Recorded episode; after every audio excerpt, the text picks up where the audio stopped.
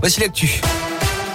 Et elle a une aujourd'hui l'ouverture officielle de la campagne pour l'élection présidentielle. Ça commence aujourd'hui. Les candidats étaient particulièrement présents ce week-end à deux semaines exactement du premier tour.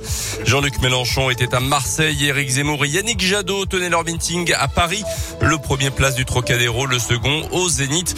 Mais comment faire campagne sans débat et avec des électeurs en partie résignés? C'est le défi auquel sont confrontés ceux qu'on appelle les petits candidats qui n'ont que très peu d'intention de vote dans les sondages. Parmi eux, il y a Philippe Poutou, leader du NPA était en meeting ce week-end à Clermont où il a répété qu'il ne voulait pas être président de la République, mais que cette campagne devait surtout donner un élan au futur combat. Le candidat en a aussi profité pour répondre à Jean-Luc Mélenchon qui monte dans les sondages et qui se présente comme le seul vote utile à gauche. Euh, Mélenchon, il a une perspective politique et de gagner et de dire que en fait la révolution c'est dans les urnes et que s'il gagne, eh bien on règle tout. Euh, nous on pense pas du tout. Quoi. Même s'il gagne, on réglera pas tout parce que le monde est beaucoup plus complexe que ça. Malheureusement, la, la perspective du vainqueur c'est quand même plutôt à droite ou à l'extrême droite. On a intérêt à se préparer à, à, à se défendre parce qu'il y a des attaques qui vont venir. C'est un peu tout ça qu'on veut faire vivre.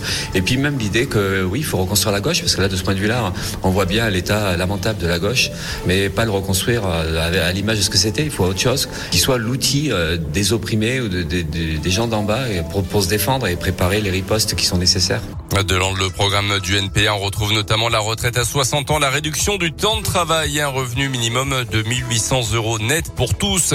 Le point sur la situation en Ukraine, Kiev dit réfléchir à la question de la neutralité du pays, élément central des négociations avec la Russie.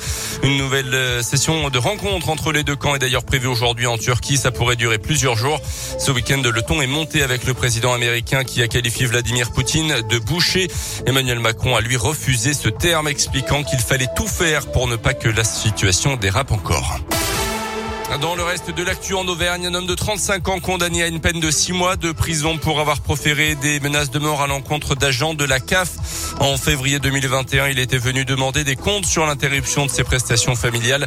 L'homme est relaxé pour les outrages mais reconnu coupable de menaces de mort et de refus de se soumettre aux opérations de relevé euh, signalétique. Il serait à l'origine d'un violent accident sur l'A75 samedi soir entre Sauvagna-Sainte-Marthe et Coude. Un conducteur qui avait pris pendant plusieurs minutes l'autoroute à contre sens a été placé en garde à vue hier. Le choc avait fait à 7 blessés. Un jeune de 25 ans, notamment gravement blessé, son état de santé s'est dégradé dans le week-end. Remplacer les passages à niveau, changer les câbles et restaurer les rails. C'est parti pour trois mois de travaux sur la ligne SNCF entre Clermont et Le Puy. Les usagers seront principalement impactés dès aujourd'hui jusqu'au 24 avril entre Le Puy et Brioude. Les horaires sont adaptés. Des bus sont également mis en place.